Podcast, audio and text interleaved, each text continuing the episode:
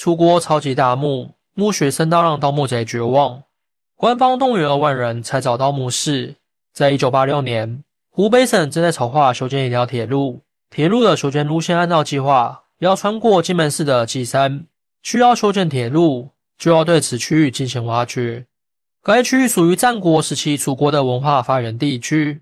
在前期的勘探过程中，正在工作的一位铁路工人意外发现。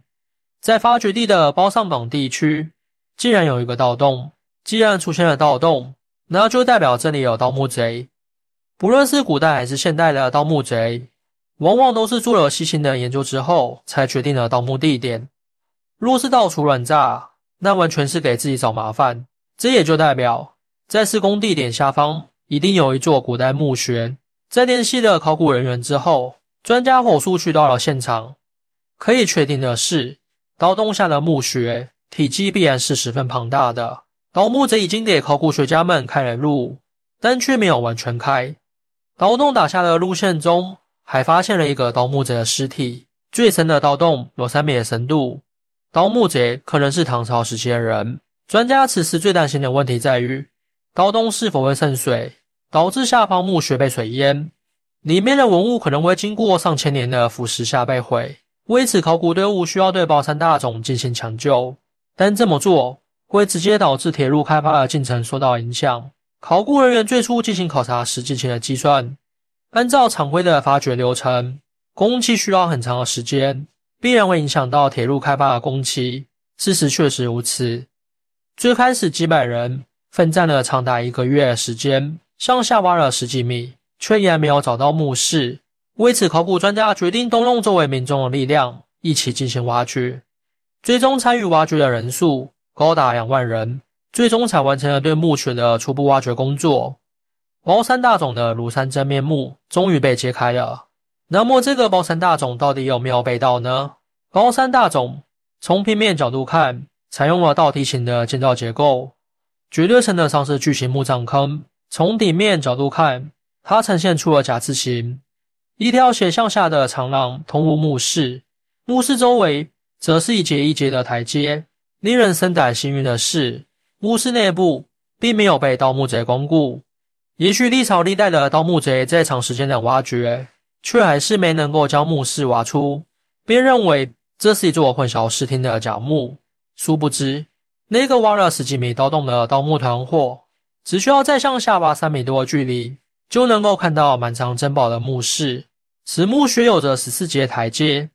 按照战国时期的规矩，墓穴的阶梯数越多，往往代表着墓穴的主人身份越高贵，想要进行挖掘的难度也就会越大。在此之前，我国考古专家也曾对一座楚国大墓进行挖掘。沉睡于墓室的角色是楚国的士大夫，可以理解为二把手。他的墓穴共有十五节台阶。不过墓葬规模并没有包山大冢那么大，极有可能包山大冢中沉睡的这位也是一位大人物。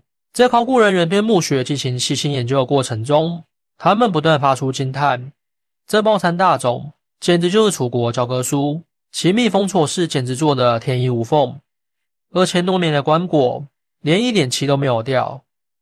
自此，我国古代藏品中出现了第一座古代彩棺，三千多件陪葬品。包含了铜器、漆器、陶器，还有诸多价值连城的玉制品。在诺大兰墓穴中，藏有十九尊青铜鼎，更能够展现出墓穴主人的身份高贵。还有一些很有趣的物品，就比如说设计精妙的折叠床，还有双倍相连，中间有穿孔的凤鸟双联杯。个人猜测是夫妻在喝酒的时候，能够自由调配双方喝的酒量。虽然看上去这个设计好像不是很聪明。但这个长片的造型，则是象征了夫妻比翼鸟，携手共双飞的美妙寓意。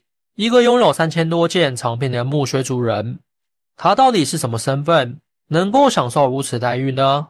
为了确定主人的身份，就需要尽可能的在墓穴中寻找文字资料。